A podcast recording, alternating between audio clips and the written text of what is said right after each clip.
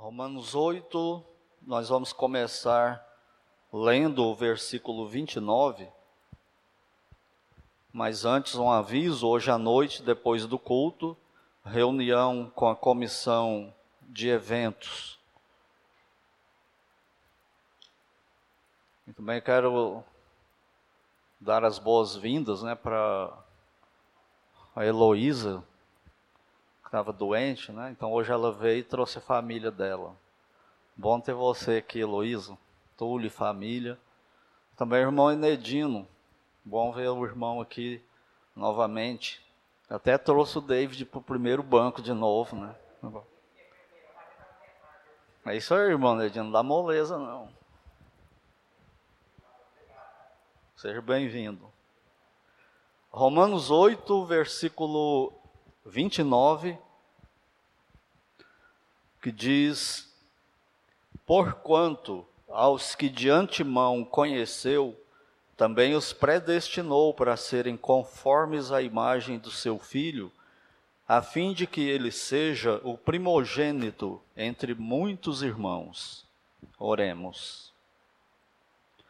Pai Santo, bendito Deus, no nome de Cristo, nós entramos em tua presença em oração mais uma vez neste culto, gratos ao Senhor por estarmos aqui, pelo privilégio que temos de sermos aceitos na tua presença e de o Senhor aceitar as nossas orações e a nós.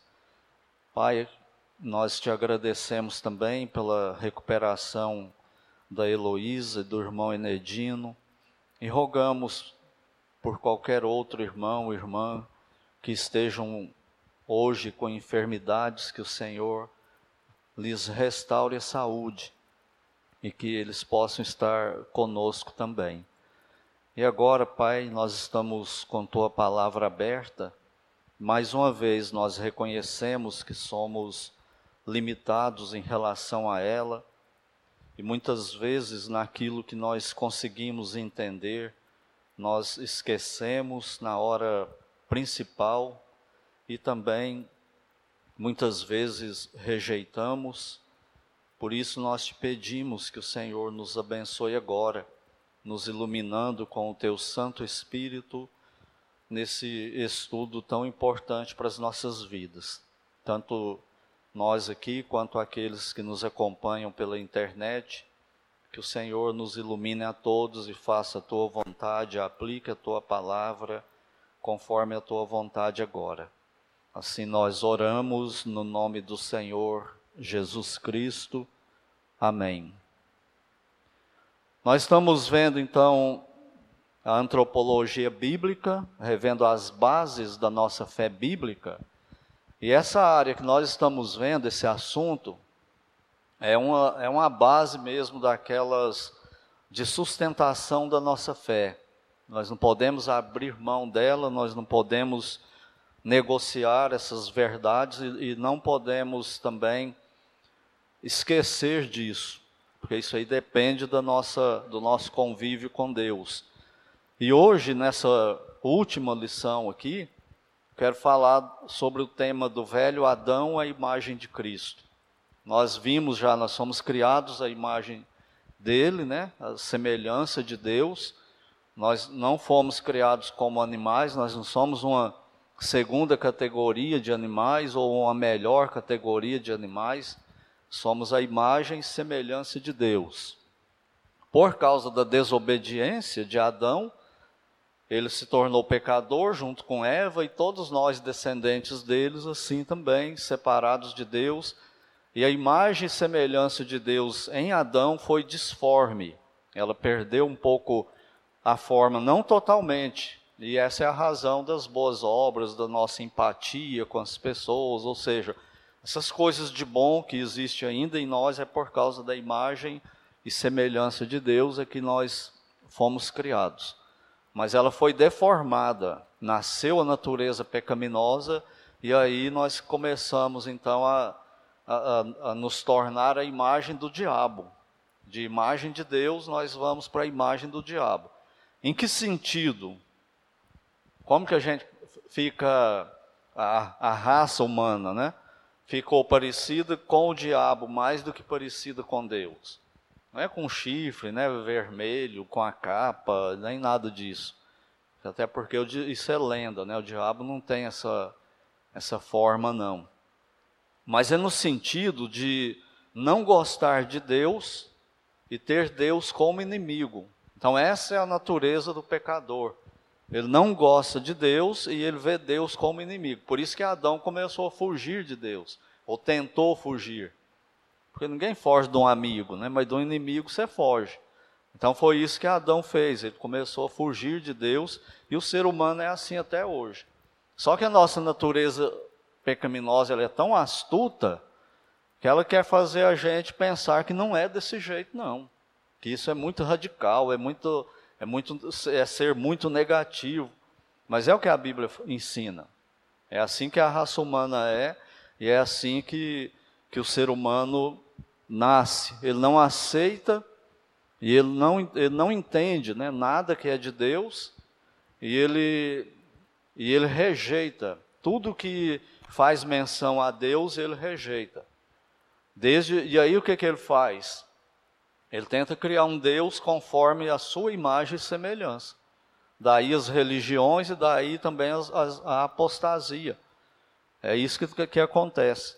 Como o ser humano não aceita Deus do jeito que ele se revela, nem as coisas de Deus do jeito que ele as revela, ele cria um Deus à sua imagem e semelhança, do jeito que ele acha. E aí ele é o seu próprio Deus disfarçado no Deus verdadeiro. Isso aconteceu com Israel, lá com Jeroboão. Ele fez um bezerro de ouro, aconteceu antes disso lá no Monte Sinai, com Arão, fez, fizeram um bezerro lá de ouro, e falou para o povo que aquele bezerro de ouro era o Deus que tinha tirado eles do Egito. E assim são as pessoas hoje, até hoje. Não, eu não acredito. Esse Deus aí, você lê uma parte da Bíblia, olha o que Deus fala. Não, Deus desse jeito aí, eu não acredito não que ele é assim. Então é o, é o Deus dele, mas fazendo de conta que é o Deus da Bíblia. Tentando né, enganar. Então isso aí são truques da nossa da nossa carne, da nossa velha natureza. E qual é a solução para isso então? É nascer do alto.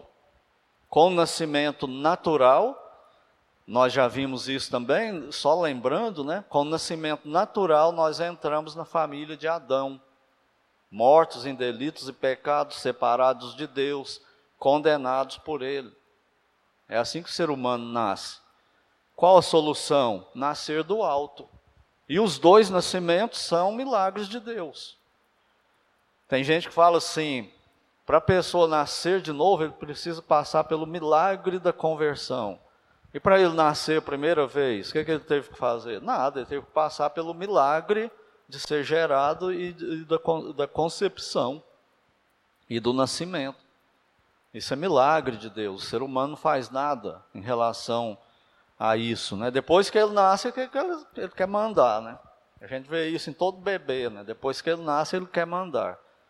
Ele não escolheu pai, nem mãe, nem onde que ele ia nascer, nem que época da história que ele ia nascer, se era na África, Estados Unidos, Japão, Brasil, não escolheu nada disso. Altura, família, cor da pele, não escolheu nada. Mas depois que ele nasce, aí ele quer mandar no pedaço, né?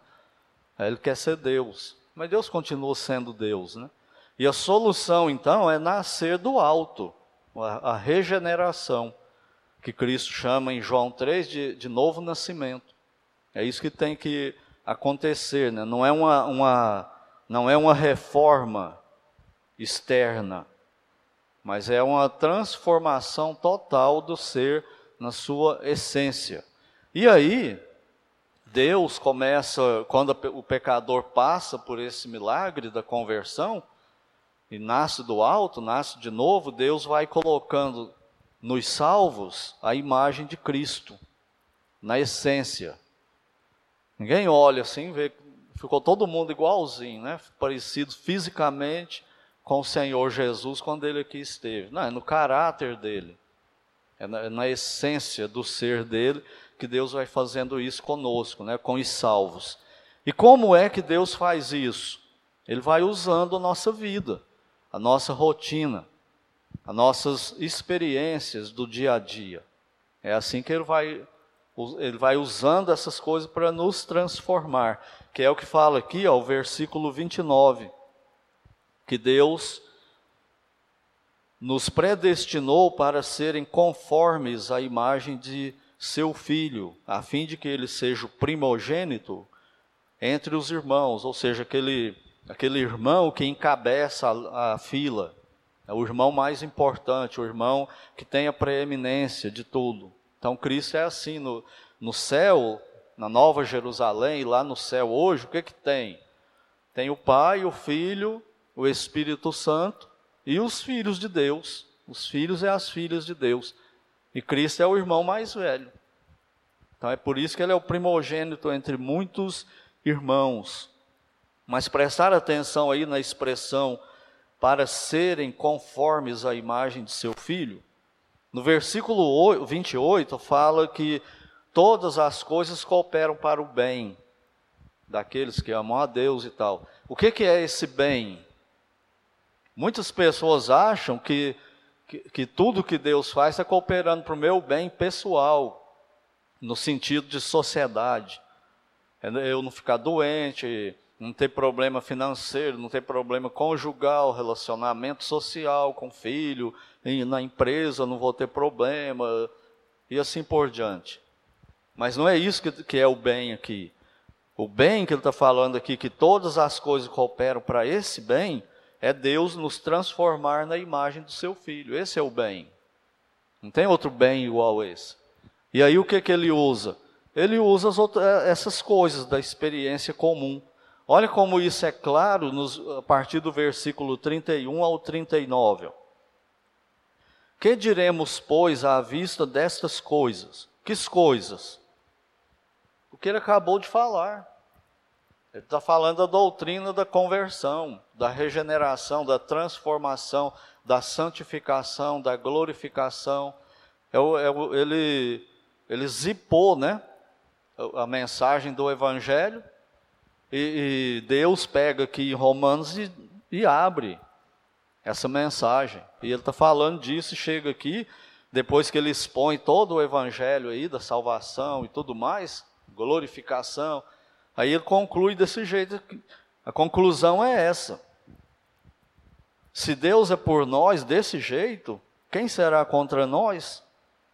E, isso são perguntas retóricas, né? A resposta já está nela, não precisa você responder. Quem, quem será contra nós? Não tem nenhuma autoridade acima de Deus para reverter isso aqui, para mudar isso aqui. Está decretado por Ele, está realizado por Ele. E ele continua: Aquele que não poupou o seu próprio filho, Deus Pai, antes por todos nós o entregou, porventura não nos dará graciosamente com ele, com Cristo, todas as coisas? Precisa responder? Claro que não, né? Quem intentará acusação contra os eleitos de Deus, se eles estão guardados desse jeito, seguros desse jeito, desse jeito em Cristo? Eles não podem mais ser, serem condenados, né? Quem os condenará? É Cristo Jesus quem morreu, ou antes quem ressuscitou, o qual está à direita de Deus e também intercede por nós? Está vendo a segurança absoluta da conversão, da salvação? Que não há, não, não há perigo mais de condenação, de perder salvação, porque a obra é de Deus. Ela, o centro dela é Cristo. Ela é realizada toda em Cristo. Então não é em nós, na nossa, na nossa, no nosso desempenho cristão, mas é na, no desempenho de Cristo. E Ele já fez tudo perfeito, já cumpriu tudo. Versículo 35: Quem nos separará do amor de Cristo? Também é outra pergunta retórica. Tem, a resposta já está nela, né? E agora ele fala, ó, será tribulação. Presta atenção aqui, gente, que quando ele fala assim, será tribulação, angústia, essas coisas que ele vai falar agora, aí, significa necessariamente que nós vamos ter isso aqui na terra. Não é que não vai ter, não, é que vai ter. Mas ele está dizendo o seguinte: nós vamos passar tribulações, mas não, essas tribulações não vão nos separar do amor de Cristo. Não existe poder nelas que possa separar o crente do amor de Cristo, seja o que for. Angústia, você nunca ficou angustiado, não. Ou angústia só, é coisa só de incrédulo. Não, nós temos isso. Essas coisas são partes da experiência humana aqui na Terra. Mas mesmo assim, nós estamos em Cristo. Ninguém vai mudar isso mais. Perseguição. Então, nós temos perseguição de todo tipo. Você sofre perseguição pessoal, perseguição coletiva, perseguição ideológica, combate à nossa fé. E em alguns casos pode chegar a perseguição física mesmo, martírio, morte. Pode chegar a isso aí. Perseguição oficial do Estado contra nós. Pode ter isso. Deus não está falando assim, eu vou, eu vou fazer, evitar tudo isso para vocês, não. Ele pode fazer isso, mas isso é possível. O que ele está dizendo é que essas coisas que são pertinentes ao viver do, do, cristão aqui na terra, do ser humano aqui na terra, e o cristão é um ser humano, que mesmo sob tudo isso aí, Deus está com ele. E ele fala, continua, perseguição ou fome, nudez, ou perigo, ou espada. Espada aí é morte. Então todas essas coisas aí ele está falando que, é, que são possíveis para o cristão passar. Por exemplo, os nossos irmãos e irmãs nas arenas romanas, onde eles eram queimados vivos, onde eles eram comidos por feras. Por que Deus não protegia todo mundo igual ele protegeu Daniel na cova dos leões? São os propósitos dele para cada crente em cada época. E ele não vai mudar isso. Então, aquilo que tiver que ser para nós, conforme o plano dele, será, mas ele está garantindo: nada pode nos separar do amor de Cristo. Nada vai separar o crente de Deus. E com essas coisas todas aqui, essas experiências, ele está nos transformando na imagem de Cristo. Como que nós devemos passar por essas experiências todas aí? Imitando o Senhor. Nós temos a Bíblia. É imitando o Senhor. Como está escrito, versículo 36. Ó. Por amor de ti, somos entregues à morte o dia todo, fomos sepultados como ovelhas para o matadouro. Bem diferente da maioria das pregações de hoje, não é? Ele fala aqui que nós, por amor de Deus, somos entregues à morte todo dia. Que morte? Eu estou mortificando a minha carne para me parecer com Cristo. estou morrendo para o mundo para viver para Ele. E se tiver que morrer fisicamente, morrer fisicamente por causa dele. Porque nada vai me separar dele aqui. E ele cita aí o Velho Testamento, né? E a pregação de hoje é por amor de ti, nós somos abençoados todo dia.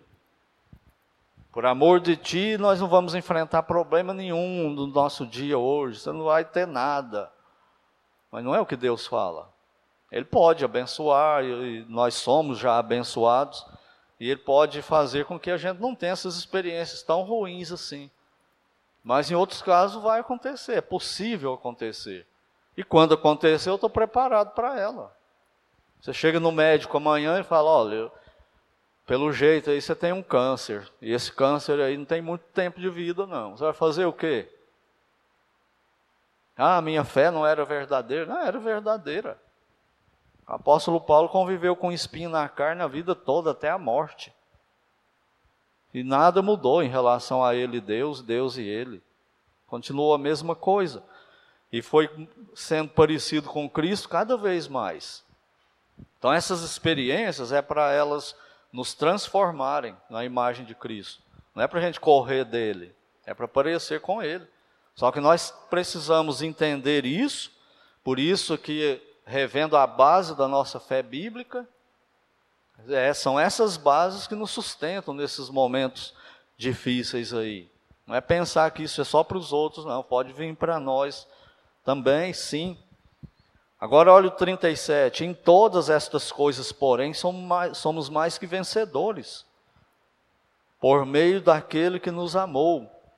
Porque estou bem certo, estou convicto, absolutamente, sem nenhuma dúvida, de que nem morte, nem vida, nem anjos, nem os demônios, nem as coisas do presente, nem do porvir, nem os poderes, nem altura, nem profundidade, nem qualquer outra criatura poderá separar-nos do amor de Deus que está em Cristo Jesus, nosso Senhor.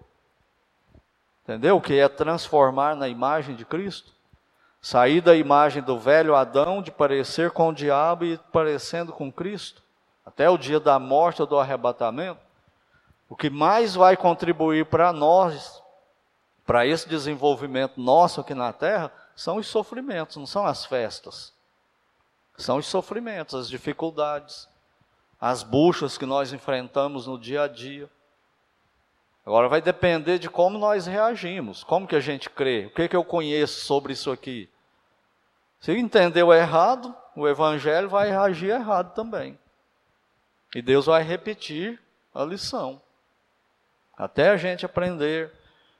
Então, dessa forma, Ele está nos transformando.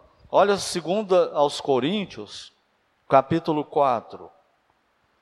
Segunda carta de Paulo aos Coríntios, no capítulo 4, versículos 7 a 10. Ele diz assim, segunda aos Coríntios 4, de 7 a 10. Temos, porém, este tesouro que tesouro que é esse? Qual tesouro aí que você tem? Você tem barra de ouro lá, David? Você serve um pedacinho e me dá. Não precisa ser metade, não, só, um, só uma coisinha de nada. O que, que é esse tesouro? É a salvação em Cristo, o próprio Senhor Jesus, a mensagem do Evangelho. Nós temos esse tesouro em vaso de quê? De bronze, de do material do, do super-homem alienígena. Não. Vaso de barro. E olha como que, que é a coisa. Para que a excelência do poder seja de Deus e não de nós. Nós vamos passar por isso, ser vencedor, parecer com Cristo, sim, por causa da obra de Deus. A glória vai ser dele, não é minha. Não tem mérito nenhum em cada vitória dessa, em cada crescimento. Em cada milímetro de avanço, não tem glória nenhuma em mim nisso. A glória dele. Tem que reconhecer isso. E assim a gente vai se quedando, né, se prostrando cada vez mais para ele. Olha de novo como que ele repete. É o mesmo Paulo que escreveu Romanos. Em tudo somos atribulados. Não, o evangelho não. O evangelho em tudo eu não tenho tribulação nenhuma. Esse não é o evangelho bíblico.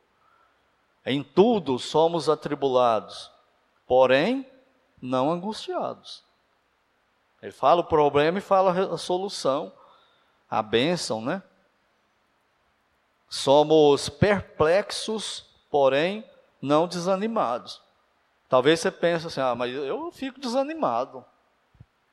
Esse desanimado que ele está falando aqui é que ele não desiste da fé, não é esse desânimo temporário. Não tem dia que você quer jogar tudo para cima e ir embora, desistir de tudo, de abandonar a fé.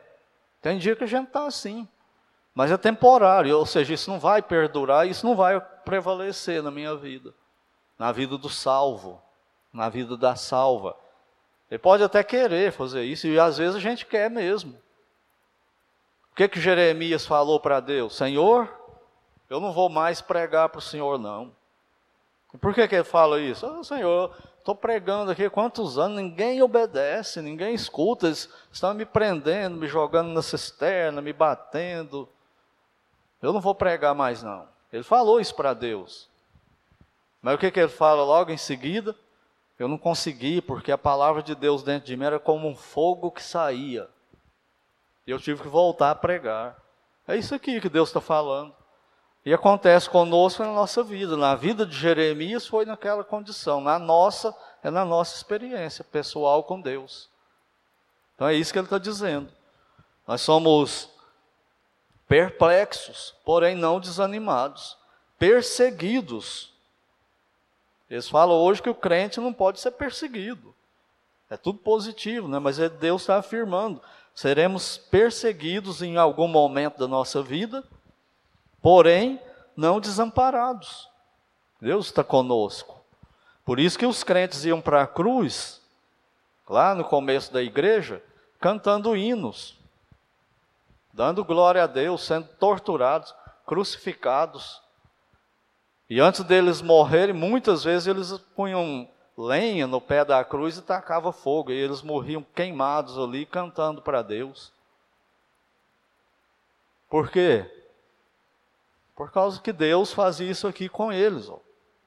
Eram consolados, eles não eram desamparados, abatidos, porém não destruídos. E se morrer, vai para o céu. Não tem jeito de ganhar do crente. O crente, todo jeito o crente vence. Levando sempre, não é, não é uma vez na vida, não, levando sempre no corpo o morrer de Jesus. Aquela, aquela semelhança com ele no morrer. Eu estou morrendo para a minha carne, eu estou morrendo para o mundo, eu estou morrendo para tudo isso aqui, eu estou morrendo fisicamente, mas eu vou me encontrar com Ele, eu estou indo para Ele. Essa é a, a essência né, do, do Evangelho que nós temos aqui.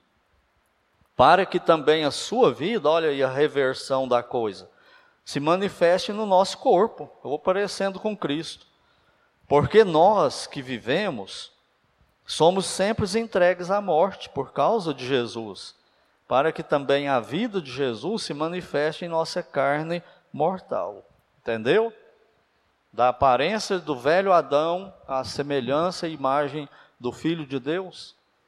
É isso que Deus está fazendo conosco aqui na terra, né? não é nada mais além disso. Então, a partir disso, da, da conversão, do nascer do alto, começa a guerra das guerras: carne contra o espírito, espírito contra a carne o velho homem contra o novo homem. Essa é a, a marca registrada do crente, a luta das lutas. Falando bem resumidamente essa luta, em que, que ela, ela se concentra? Lutar para não pecar. Você luta para não pecar? E pecando o tempo todo, e lutando para não pecar. Ela se resume nisso. Essa é a luta do crente. Tentar não pecar. E outra, outra característica disso, ele luta, luta, luta para não pecar, mas peca.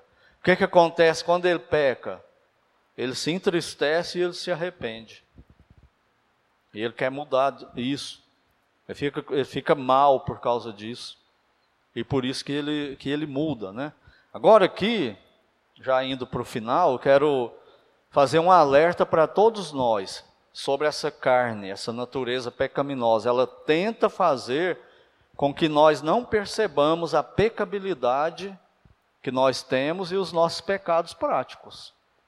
Ela tenta fazer a gente ficar confortável pecando. E nós temos que ter muito cuidado com isso. Eu coloquei aqui dois exemplos não sei se eu vou conseguir transmitir o, o que eu estava pensando, né, o que eu estou pensando. Por exemplo, vingança. Você tem sentimento de vingança? Você tem, não tem? Nas mínimas coisas, a gente tem sentimento de vingança, a gente quer revidar, a gente quer se vingar. Só que a gente sabe que Deus proíbe vingança, não é? Ele fala: Não vingueis vós mesmos, amados, mas dai lugar à ira, eu é que retribuirei, ou seja, Ele que vai cuidar de tudo. Só que a nossa carne não quer, não, ela quer revidar, para sentir aquele prazer assim de fazer o outro sofrer também. Eu tenho isso, você tem, todo mundo tem, ninguém é isento disso aí. Só que, como a gente sabe, olha a esperteza da carne. Como nós sabemos que Deus proíbe a vingança, então aquela vingança pública, que todo mundo vai ver, Aí dar um soco na pessoa, atropelar ele com o carro, passar por cima dele. Nós não vamos fazer.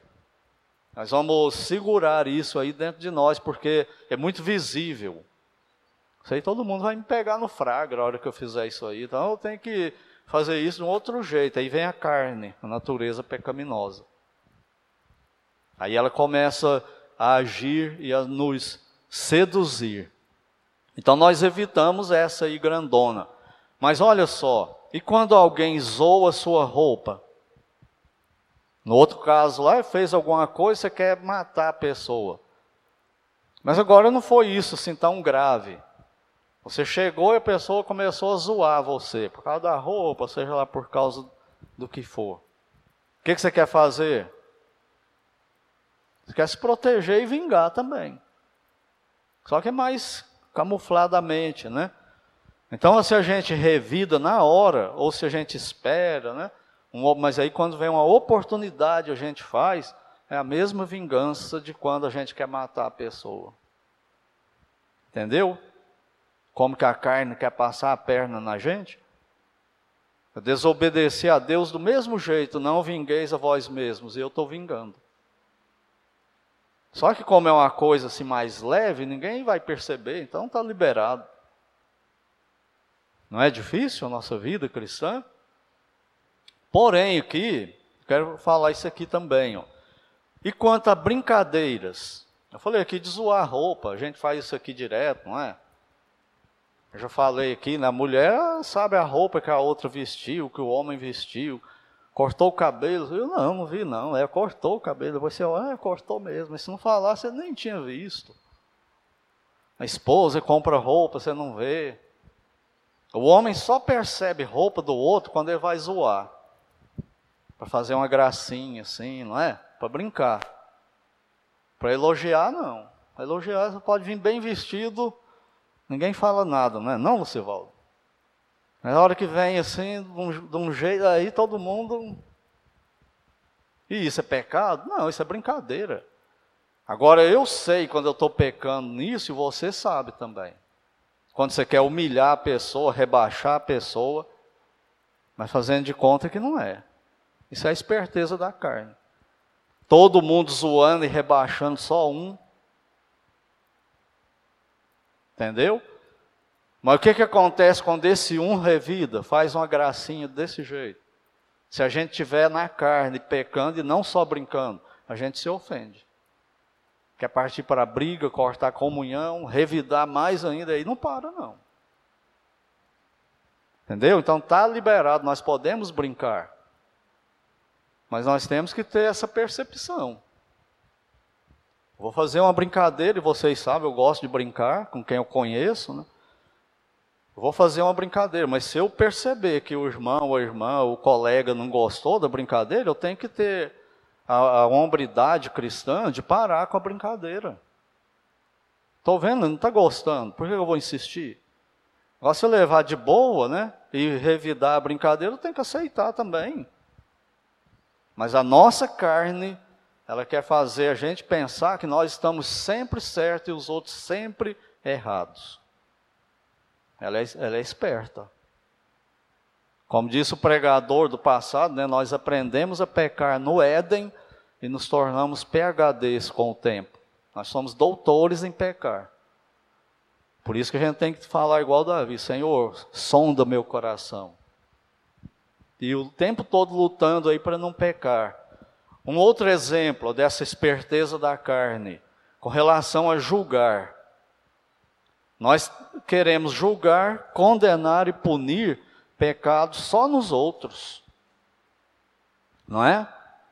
Nós somos assim, ó, rápidos para perceber ou achar que tem um pecado no outro. Aí o que, é que a gente faz? Trata ele biblicamente? Não. Começa a agir errado né, com, com isso aí. E a gente faz isso de ver pecado no outro mais do que na gente, condenar, punir, decretar a punição, a gente faz isso com argumento bíblico, com capa de piedade, com capa de boa intenção e com versículos da Bíblia, a gente faz isso. Miserável homem que eu sou. Nós temos que dizer igual Paulo. Mas, talvez Presta bem atenção nisso aqui. Uma, talvez o maior ludíbrio da nossa carne é nos fazer ver esses pecados nos outros.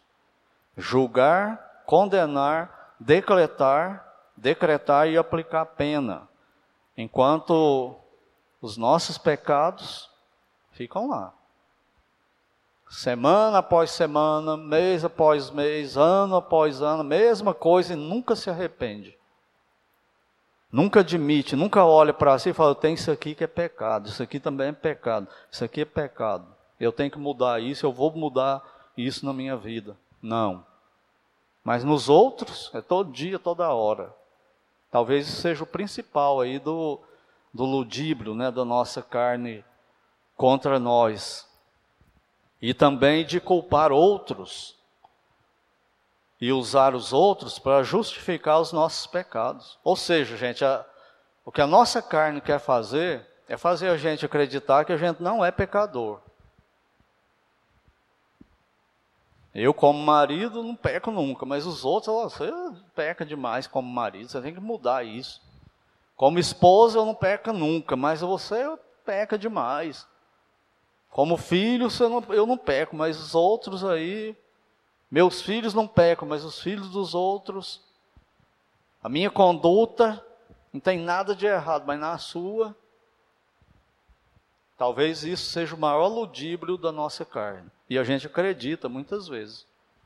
E parte para cima só dos outros e não parte para cima de mim mesmo. E aí não muda nunca. E a gente não pode mudar o outro, aí fica todo mundo pecando fazendo de conta que ninguém peca e todo mundo acusando uns aos outros. É esperteza ou não é da carne, da velha natureza? E joga todo mundo para longe de Deus. E ainda faz a gente chegar em todo mundo em pecado num culto como esse e adorar bonito, orar perfeitamente. Só que Deus não aceita nada. Por causa da, de, desse, desse engano da carne, que Paulo vai chamar lá em Hebreus de engano do pecado. A gente é enganado né, por, por essas coisas aí. Então, para sermos o tipo de filhos e filhas que Deus quer, nós temos que ser mais espertos que a nossa natureza caída, não deixar que ela nos engane. Nós temos que ser isso. E não é fácil, não. E sempre olhando para mim e não para os outros. Eu tenho que. A, o princípio bíblico que eu vejo é assim: ó, eu tenho que ser rigoroso comigo se eu quiser agradar a Deus, porque eu, eu me conheço, eu sei o que, que, é, que é mentira, o que, que é falso, o que, que é interpretação, o que, que é faz de conta. No outro eu não sei. Não conheço o coração dele, não é o meu eu conheço. E Deus conhece também, o meu e do outro. Então qual é o princípio bíblico? Para comigo, eu tenho que ser radical com o pecado. Para com o outro, eu tenho que ser o mais gracioso possível. Eu não conheço o coração dele, a intenção dele. Como que julga a intenção do outro? Eu posso achar isso, achar aquilo, mas eu posso estar redondamente enganado. Tanto com ele quanto comigo. Mas comigo eu me conheço mais do que conheço o outro. Então eu tenho que tratar mais eu do que o outro. E quando vou tratar o outro, como que, como que funciona isso na prática? Ah, ele, ele fez isso aí, ó. Chega lá, o colega de serviço fez isso e aquilo. Por quê? Porque ele é pecador, então perdoa. Larga para lá. Não significa que você tem que ficar convivendo com a pessoa, e, etc, etc. Como todos nós sabemos como que isso funciona, né? Mas aqui dentro, perdoa, para de sofrer por causa disso. Então essa é a nossa natureza, mas ela quer fazer a gente agir em pecado como se não tivesse em pecado. E esse é o desafio do crente, né? Não deixar a carne passar a perna na gente desse tanto aí. Então, o desafio: não pecar, não aceitar tudo de outro pecador para não ser escravo dele. Não tem gente que fala, ah, eu sou assim mesmo. E a gente fala, ah, Deus manda eu perdoar ele, tolerar. Sim, mas você vai fazer isso, você não ajuda ele, você tem que confrontar. Igual Davi fez com Saul. Você fez isso, aquilo e aquilo mais. Você tem que confrontar. Se você só aceitar, aceitar e aceitar o outro, você vira escravo dele. É uma coisa bem simples, boba. Nós vamos fazer comida em casa, na família. Aí a esposa gosta de A, o marido gosta de B. O que, que vai fazer? Aí a esposa pensa assim: ah, eu vou fazer o que meu marido quer, para agradar ele, porque eu tenho que considerar o outro superior a mim mesmo e tal. Só que o marido está insistindo no que ele quer porque ele é orgulhoso. Ele quer mandar em tudo mesmo. E a esposa, toda vez fizer o que ele quer, ela está ajudando ele a continuar mais orgulhoso ainda. Ela não está ajudando ele biblicamente. E aí tem que falar para ele: não, não vou fazer, dessa vez eu vou fazer outra coisa. E ele, se for esperto, ele vai entender. Isso não vai ser sempre assim. Mas é a luta da nossa carne. Então a gente tem que ser esperto nisso aí, né? Senão você vira escravo do outro e vai te manipular com os caprichos dele. E usando Bíblia, usando capa de piedade, usando versículo. É fácil esse negócio aqui na terra para nós? Não é brincadeira, não ser crente, né? em qualquer medida que você olha. E até onde eu estou pecando e até onde estou deixando a carne me enganar, que não estou pecando. Até nessa questão que eu falei da comida em casa, marido e mulher. Até onde um está pecando nisso. E até onde é, é bíblico que está fazendo. Isso não é muito fácil assim, não, de, de admitir na prática. Não é fácil, não. E quando peco, a culpa é só minha. Não importa, eu pequei, a culpa é minha. Não adianta explicar, falar que é o governo. Não adianta, a culpa é minha. Ninguém obrigou o outro a pecar. A culpa é dele. Só que a gente quer fazer o que Adão fez lá no Éden. O que, que ele fez? Ah, a culpa é do Senhor que me deu a mulher, e a culpa é da mulher ainda que comeu o fruto e me trouxe. E ainda tem a serpente na jogada. Então, eu sou inocente nisso aí. Isso não mudou, não. Nós ainda somos desse jeito. A bênção do Evangelho é que um dia essa velha natureza será totalmente tirada de nós, na glorificação. Aí no céu nós vamos parecer com Cristo. E sem essa natureza caída, só permanecerá a imagem de Cristo. E os não salvos jamais terão essa bênção ficarão eternamente debaixo da ira de Deus, né? E único, a única solução para isso é nascer do alto, é se arrepender e se entregar a Cristo como Salvador. Então aqui nós vimos a antropologia bíblica, que é o estudo do homem, a imagem de Deus, a quebra da lei de Deus, a deformidade do homem, a natureza pecaminosa, a maldade na essência e precisa do perdão de Deus. A restauração em Cristo e depois a santificação e glorificação. E na próxima vez, Deus permitindo, nós vamos começar a estudar sociologia bíblica. Como é o relacionamento desses pecadores aí em sociedade, lá na tribo, na vila, no bairro, na cidade pequena, na cidade grande. Como que é isso aí? O que, que a Bíblia fala sobre isso? Será que a sociologia aí da faculdade bate com a sociologia bíblica? A solução é a mesma, será? Então, se Deus permitir, nós vamos ver isso a partir do próximo domingo.